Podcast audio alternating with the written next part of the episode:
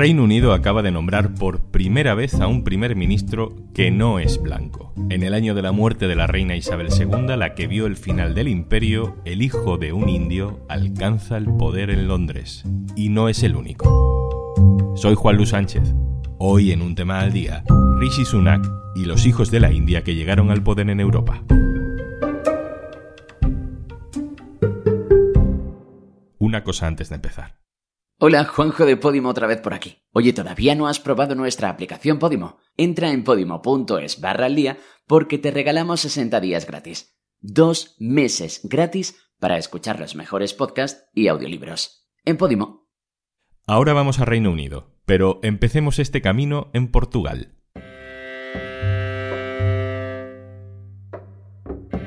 Conduciendo por el sur de Portugal hacia Lisboa, saliéndonos un poco de las carreteras atascadas que recorren la costa del Algarve, pasamos por algunos pueblos pequeños que conservan ese aire rural destartalado, que reciben de rebote algo de turismo, pero que siguen viviendo de otras actividades. En esos pueblos es frecuente y sorprendente, si uno no va informado de antes, ver a personas de origen indio, yendo a trabajar, esperando el autobús, circulando en moto, viviendo allí.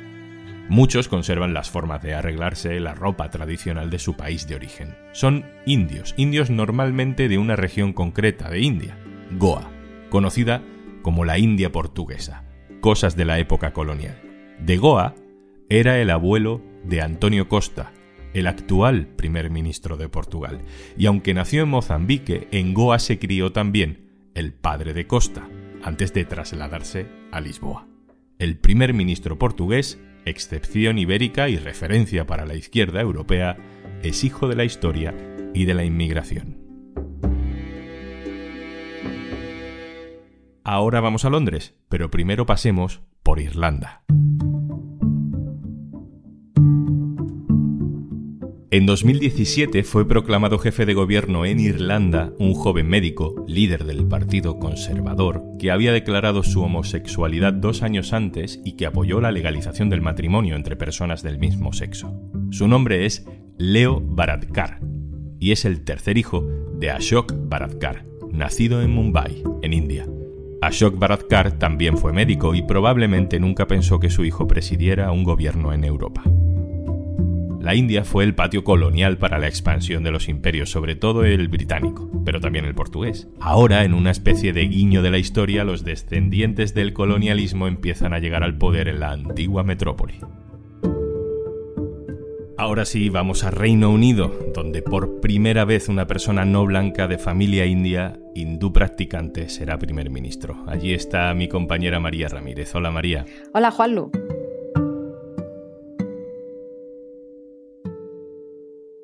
La tormenta política en Reino Unido es tan enorme que los detalles personales de la vida de Rishi Sunak están quedando en segundo plano, pero son importantes, son simbólicos, son históricos. ¿De dónde viene la familia de Rishi Sunak?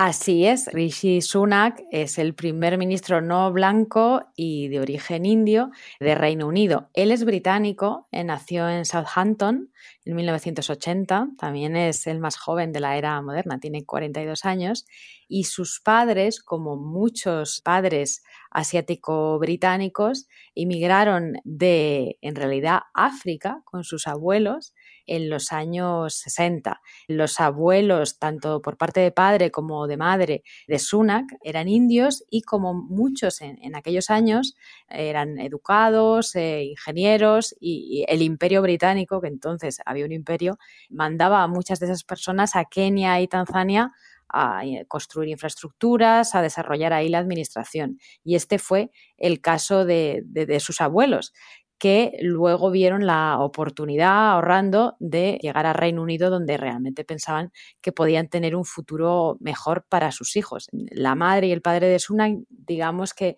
llegaron a, Reino Unido en un momento también muy interesante de ebullición en los años 60 y los dos estudiaron en universidades británicas. El padre de Sunak es médico de familia y la madre farmacéutica.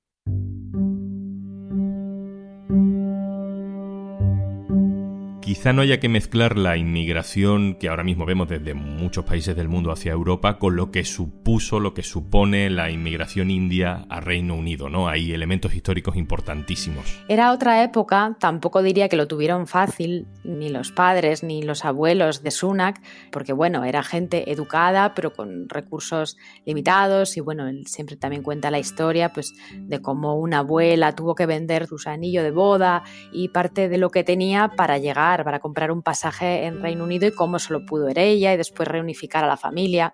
O sea, realmente eran otros tiempos donde tal vez no había tantos problemas en las fronteras como ahora, no había tantos límites, digamos, de movilidad, pero sí había problemas de, recursos. Eh, en cualquier caso, en estos años llegaron millones de personas, primero a África, eh, luego a Reino Unido sobre todo, y desde luego han pasado varias generaciones desde que llegaron y por eso también son parte esencial ahora de, de la sociedad británica. Dentro de la diversidad que ya tiene la sociedad británica, ¿qué peso tiene la inmigración procedente o descendiente eh, de inmigrantes indios, bangladesíes, pakistaníes, María? Eh, ahora mismo, mm, según la última estimación que tenemos del censo de 2019, el 8% más o menos de la población se define como asiático-británica, es decir, estos serían como más de 5 millones de personas. Eh, la mayoría son de origen indio y pakistaní. Esto más o menos son como unas 3 eh, millones de personas que proceden de estos dos países en origen. También parte de los que vienen o los de los que proceden originariamente eh, del sur de Asia, pues vienen de Bangladesh, de Sri Lanka y desde luego son la primera comunidad minoritaria, digamos, en número en Reino Unido, que sigue siendo probablemente el país más diverso de Europa. En países que empezamos a andar el camino de la diversidad, solemos trazar una equivalencia entre la experiencia de la inmigración y la ideología que uno tiene. Es decir, cuando uno ha sufrido la xenofobia, el racismo, las dificultades que supone ser inmigrante en un país como España, bueno, se tiende a pensar que esa persona pues tendrá ideas progresistas o tendrá mayores simpatías por corrientes aperturistas. Sin embargo, en otros países donde la diversidad es mayor, tiene más recorrido, pues claro, la diversidad de personas es mucho más amplia y la gente no define su ideología solo por su experiencia como inmigrante. Lo digo porque puede sorprender que el hijo de un inmigrante indio, como es el nuevo primer ministro de Reino Unido, acabe siendo uno de los mayores defensores del Brexit. Eh, es cierto, y de hecho es curioso porque en realidad ahora mismo si miramos a los dos partidos, en la cúspide del partido Tory hay más personas de orígenes más variados que en la cúspide del partido laborista.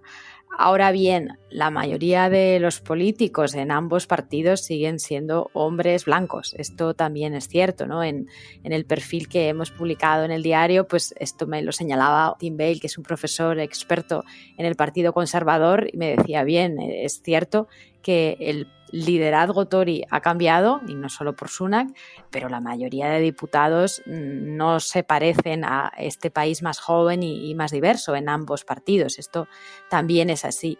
En el caso de Sunak, es verdad que una de sus convicciones más fuertes desde incluso la adolescencia fue la salida de la Unión Europea. Él no eh, justifica esta posición como otros de sus colegas, como muchos de sus colegas con la inmigración, sino, según él, con un cálculo económico porque esto le iba a venir mejor a Reino Unido para competir en, en los mercados globales, cosa que por cierto no ha sucedido todavía pero en políticas migratorias Sunak desde luego está más en la posición tradicional del Partido Conservador, que es ser duro en, las fronteras. Él no ha hablado mucho de este asunto porque no ha sido parte de, su cartera, él era ministro de Economía, pero desde luego no va a ser una persona que vaya a cambiar la posición del Partido Conservador en un cierre claro de fronteras y más restricciones a la inmigración. María, a Rishi Sunak no lo eligen en elecciones generales donde todo el mundo vota, tampoco se le elige en primarias, como sí pasó con Boris Johnson o como Liz Truss, eh, a Rishi Sunak le eligen los compañeros de partido que son diputados y con eso han intentado evitar, en fin, complicarse más la vida en el Partido Conservador. Pero no sé si hay una conversación en Reino Unido sobre si Rishi Sunak hubiera tenido menos posibilidades si la votación hubiera estado abierta a las bases del Partido Conservador, que recordemos que es un partido mucho más xenófobo en los últimos años de Brexit que antes. Esto sucedió en verano, de hecho, porque recordemos que Sunak fue el elegido de los diputados Tories, Liz Truss quedó la segunda para suceder a Boris Johnson y cuando pasó la votación a los militantes ganó Liz Truss. Se supone que sobre todo porque Liz Truss es la que prometía bajar los impuestos, que ya vimos lo mal que salió, y Sunak era el que decía claramente que esto no se podía hacer los militantes del Partido Conservador que votan son personas mayores, eh, blancas, sobre todo hombres, y ahí es donde, según las encuestas, vemos que hay pues mayor reticencia, digamos, a, las personas de otros orígenes. Eh, esto, en cierto sentido, eh, jugó a su favor en algún momento cuando empezó su carrera política, porque el partido, el liderazgo Tory, estaba buscando candidatos más jóvenes, más diversos, pero es cierto que la militancia, sobre todo lo más, la, la más activa del Partido Conservador, pues a lo mejor no está en ese discurso. Además de todo esto que hemos dicho sobre él, Rishi Sunak es también multimillonario. Desde luego, eh, Rishi Sunak es una de las personas, no solo que sea millonario, es que es una de las personas ahora mismo más ricas de Reino Unido. Sobre todo, diría, gracias a su mujer, que es hija de un ingeniero que se convirtió en una de las personas también más ricas de India por una empresa de software que montó en los años 80 pero él también tiene su propia fortuna personal. Sunak no venía de una familia rica en absoluto, pero se metió en la banca de inversión después de estudiar en la universidad en la, primera década del siglo XXI y ahí estuvo en Goldman Sachs, estuvo en un hedge fund en Londres y le fue claramente muy bien y ganó mucho dinero. Ahora mismo la valoración que hace el Sunday Times, que lleva la lista de los súper ricos, es de una fortuna de más de 700 millones de, libras, como 800 millones de, de euros, con lo cual no es que sea rico, es que es muy rico. Y fue ministro de Economía. ¿Qué podemos esperar de él en el futuro?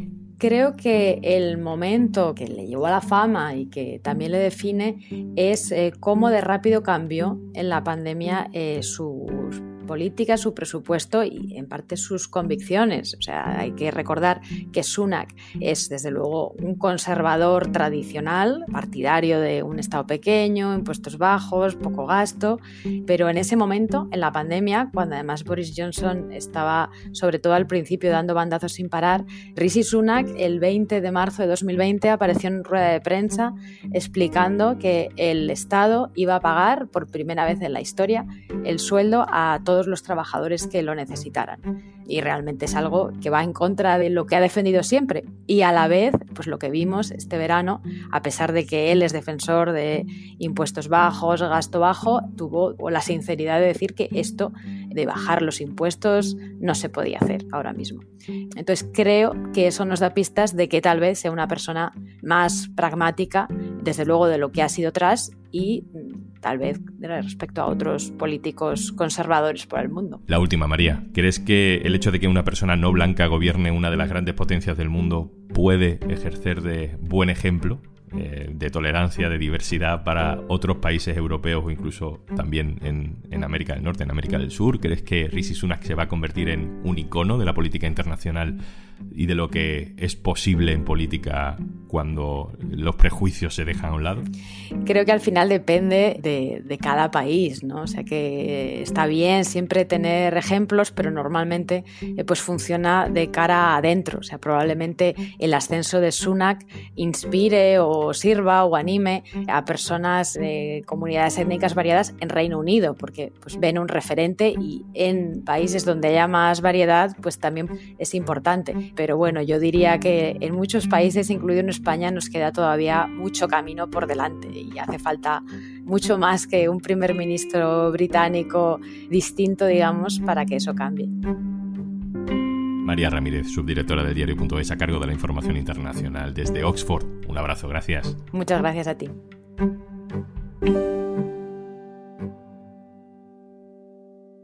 Y antes de marcharnos, descárgate Podimo y disfruta de todos nuestros podcasts y audiolibros durante 60 días gratis. Entra en podimo.es barra al día, descárgala en tu móvil y comienza tus 60 días gratis. Esto es un tema al día, el podcast del diario.es. Te puedes suscribir también a nuestro boletín. Encontrarás el enlace en la descripción de este episodio.